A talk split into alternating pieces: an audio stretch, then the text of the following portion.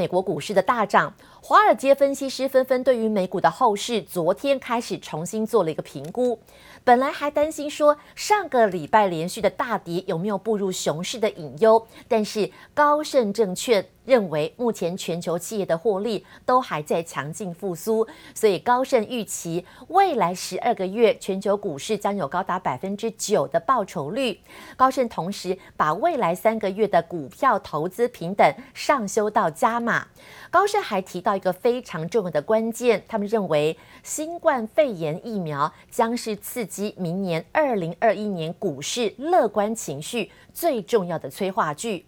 当然呢，这其中包包括了高盛昨天报告一出来，美国的热门股 Tesla 大涨了百分之十二点五，苹果因为这个礼拜的新品发表会，昨天收涨了百分之三。昨天美国股市还有哪一些热门股？特别是跟台湾有一些相关供应链相关的美。光大涨了六 percent，超微上涨了两 percent，艾克尔上涨了百分之六，辉达上涨了将近百分之六，德州仪器、Intel 都是相当重要的半导体供应链，昨天成为了美国股市当中相当热门的族群。但是美股的后市到底会不会好，还是会反转？这其中有一个相当大的变数，来自于十一月的美国总统大选。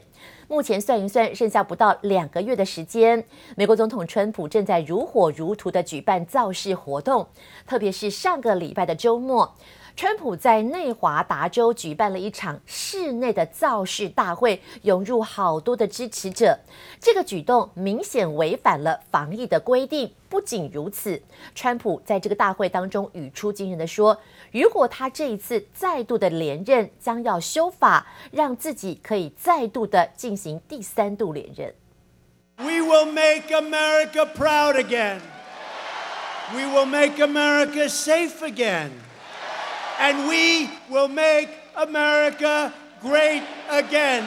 睽违将近三个月，美国总统川普再度举办室内造势大会，继续把防疫抛到一边。满场支持者让川普情绪超嗨，不但喊话一定会连任成功，更喊出他要再做两任。And 51 days from now, we're going to win Nevada, and we're going to win four more years in the White House. And after we win four more years, we'll ask for maybe another four or so.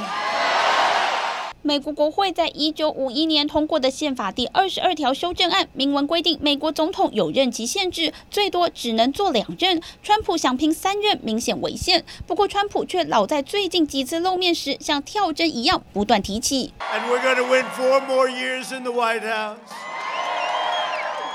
And then after that, we'll negotiate, right? Because we're probably.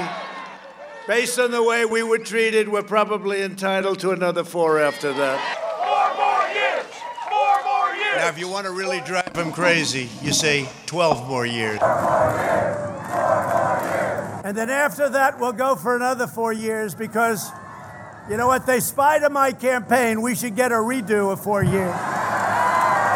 川普早在两年前就曾透露过，想效仿中国国家主席习近平打破任期限制，后来澄清他只是在开玩笑。在大选倒数计时阶段，川普又搬出任期规定大做文章，引发舆论担心，川普这回可能来真的。几乎隔三差五就要求中国的某一个内部的事务出一个美国的议案，美国管得也太宽了吧？首先把自己的事情管好。王毅抨击美国手伸太长，要求美国不要干涉中国内政，先管好自己的事。川普老是在造势大会上不断抨击对手拜登亲中，而且也总把矛头对准中国，引来中国外交部长王毅反击：美国实在管太多。记者王新文、李芷莹综合报道。就在目前，美国十一月的总统大选不胜。剩不到两个月的时间，有一个人的态度非常重要，他是股神巴菲特。巴菲特到目前为止都还没有公开表态，到底支持哪位候选人。这跟他之前两次大选当中积极为民主党来募款态度大大的不同。现年九十岁的巴菲特，过去呢都偏向支持民主党，像奥巴马竞选总统期间，他很早就跳出来力挺。二零一六年，他也积极为希拉蕊来站台，同时当时他痛批。川普不愿意公开报税资料，这个非常可耻。对比之下呢，巴菲特今年从疫情爆发之后，其实在行踪非常低调。到目前为止，对于自己到底支持哪一位总统候选人保密到家，这不仅仅让很多的川普阵营的一些支持者现在感觉到相当的困惑，也让竞争对手拜登的阵营相当的紧张。不过呢，这个礼拜除了倒数计时的川普总统大选之外，产业大事在平苹果。苹果在台湾时间九月十六号的凌晨一点。即将举行线上的秋季发表会，画面上您看到这是邀请函，邀请函的上面写了一道时光飞逝的字样，所以很多人诠释说，这一次会不会只会发表 Apple Watch 新一代的 iPhone 十二，可能要到十月份才亮相。但是网络上各种关于新机的传闻已经满天飞了，甚至连配件打样机都已经曝光。有消息说，一旦如果 iPhone 十二登场，要会推出的是四种的机型，其中有两款是双镜头，另外两款预估会是拥有三镜头的手机。另外一个让很多的果粉相当开心的是，是 iPhone 十二的外形可能会回归之前 iPhone 四方形侧边的设计，机身可能继续使用前后都是玻璃材质，所以说一次的满足对于尺寸啦设计都有不同偏好的消费者。好，那苹果在这个礼拜的新品发表会，昨天股价持续上涨了百分之三。昨天股价上涨比较亮眼的还有甲骨文哦，甲骨文收盘大涨超过百分之四，因为甲骨文宣布将成为抖音的技术合作伙伴。这个消息公布之后，美国财政部长梅努钦也证实，抖音最后的交易期限是九月二十号，现在已经收到了有关甲骨文成为抖音合作伙伴的最新提案。On TikTok, like the red mask, is a partnership with Oracle good enough for the administration, or do you need more? Well, we just got this proposal over the weekend. 美国软体大厂甲骨文要和 TikTok 结为技术合作伙伴，美国财长梅努钦证实确有此事。It would be inappropriate for me to comment on it. It's going to go through a national security review in the next couple of days, and then we'll be sitting down and reviewing it with the president. 这桩企业收购案还有待美国总统川普拍板定案。梅努钦表示，周末收到了两间公司的交易提案，将在本周送交美国海外投资委员会展开审查。We have a lot of confidence in Oracle, so we'll be reviewing the technical issues with them. There's also a commitment to create TikTok Global as a U.S. headquartered company with 20,000 new jobs. Well, let me just comment. First of all, the deadline is September 20th. I know there's a little bit of confusion. Some people thought it was 15th, but in the EO, it's the 20th.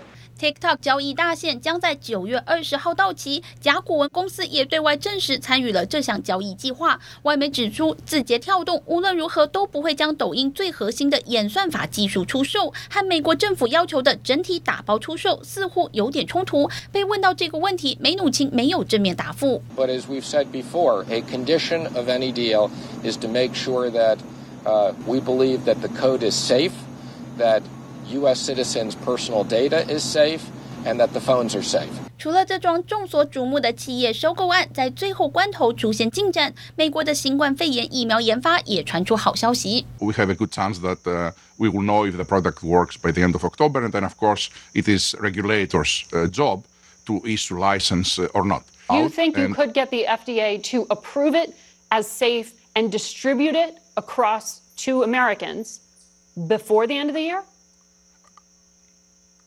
I cannot say what FDA will do, but I think it's a likely scenario. 美国辉瑞药厂 CEO 证实，有望在十月底前获得疫苗实验结果，送交 FDA 审核后，如果一切顺利，在今年年底前就能发放上亿剂疫苗，替化解工位危机带来希望。记者王新惠、陈一凡综合报道。不过，同一时间也要来关心中美关系的最新进进度。首先呢，美国国土安全部最新宣布，因为中国在新疆地区进行了强迫劳动人权的侵犯，所以美国将要禁止从新疆省进口棉花、进口头发制品，还有电脑零件以及部分的纺织品。美国国土安全部的代理副部长大骂说，新疆根本是遭遇现代奴隶制度。相关商品一旦进入美国的供应链，不利于美国企业跟劳工。那最新禁止的一些商品包括了新疆的棉花、成衣、美发用品、电子产品。被点名的包括有四间新疆公司，还有一间生产设施，包括了被国土安全部指控是强迫劳动中心的新疆洛浦县第四教育培训中心。路透报道说，美国正在进一步的希望能够扩大禁令，可能接下来要限制所有来自新疆的棉花跟番茄，这些都是中国出口最多的商品之一。好，但是哦，之前中国在美中第一阶段贸易协议当中，其实是同意购买更多的美国棉花。现在呢，美国的棉花如果被禁的话，全面禁止进口新疆棉，可能会使得这项承诺受到了相当大的威胁。另外一个举动，现在美国是不是试图要变相的降级了中国的对等关系呢？美国国务卿庞培欧在昨天正式宣布，美国驻北京大使即将离职了。庞培欧说，感谢这位大使过去三年多以来的服务，以及对美中关系在平衡做出的贡献，但是没有说明他为什么要离职。美国有线电视新闻网 CNN 报道说，在北京工作三年多，这位大使叫做布兰斯塔德，十一月美国总统大选的投票日之前就会正式的离开中国。Former Iowa governor and current U.S. ambassador to China, Terry Branstad, will step down. 美国驻中国大使布兰斯塔德突然宣布卸任，引发美中关系再度紧张。使馆在十四号发布声明指出，布兰斯塔德在上周与美国总统川普通完电话后，确定卸下职位，预计十月初离开北京。干杯。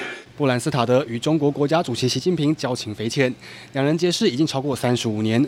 二零一二年，习近平以副主席身份访美时，还专程造访爱荷华州，会晤当时担任州长的布兰斯塔德。His political career has intersected over the years with Chinese President Xi Jinping, going back as far as 1985. Branstad and the Chinese president first met in Iowa when Xi came on an exchange trip as a local party leader in 1985. 七十三岁的布兰斯塔德，二零一七年就任美国驻中国大使，还被中国外交部形容是中国人民的老朋友。美国总统川普看中他在贸易以及农业经验丰富，而且与习近平关系交好，协助促成美中第一阶段贸易协议。只不过在布兰斯塔德任内，美中关系也转趋恶化。His departure comes as tension increased between the U.S. and China, and the Chinese government will, says it will impose unspec unspecified restrictions on senior. U.S. diplomats inside China. Now, Washington put similar measures in place earlier this month. 八月二十六日，美国驻华使馆主动联系《人民日报》，要求在九月四日前刊登布兰斯塔德大使一篇署名文章。这篇文章内容错漏百出。 布兰斯塔德上周投书《人民日报》，遭退稿拒绝刊登，被怀疑可能是导致他提前离职的最后一根稻草。正值美国大选前夕敏感时机，被怀疑在美中紧张关系升高之际，川普心中已经有了更好的人选。杰林布林小心综合报道。反制的还有欧盟的领导人，中国跟欧盟领导人峰会昨天登场。本来这是一个高调的展示合作的舞台，但是昨天凸显了各个国家的分歧。欧盟两位主席强势的指出，中国的经贸竞争环境不公平，严重关切香港跟人权的议题。他们认为中国并没有遵守国际承诺。习近平强调，中欧要做到四个坚持：一是坚持和平共处。世界上没有完全相同的政治制度模式，不同文明文化多元共生才是常态。We expect that the market access barriers in China will be removed, especially for future and emerging digital technologies. They are the core of our uh, economies. It's China has to convince us that it is worth having an investment agreement. 这一次哦，欧盟的轮值主席包括了德国总理梅克尔、欧盟的执委会主席范德莱恩，还有欧洲理事会的主席米歇尔。昨天是跟中国国家主席习近平举行了一场视讯峰会。不过，峰会当中包括了在欧盟的轮值主席、德国的总理，还有欧盟的执委会主席以及欧洲的理事会主席，都纷纷认为说，中国接下来势必得做出让步，希望已经进行七年的全面投资协定能够有所突破。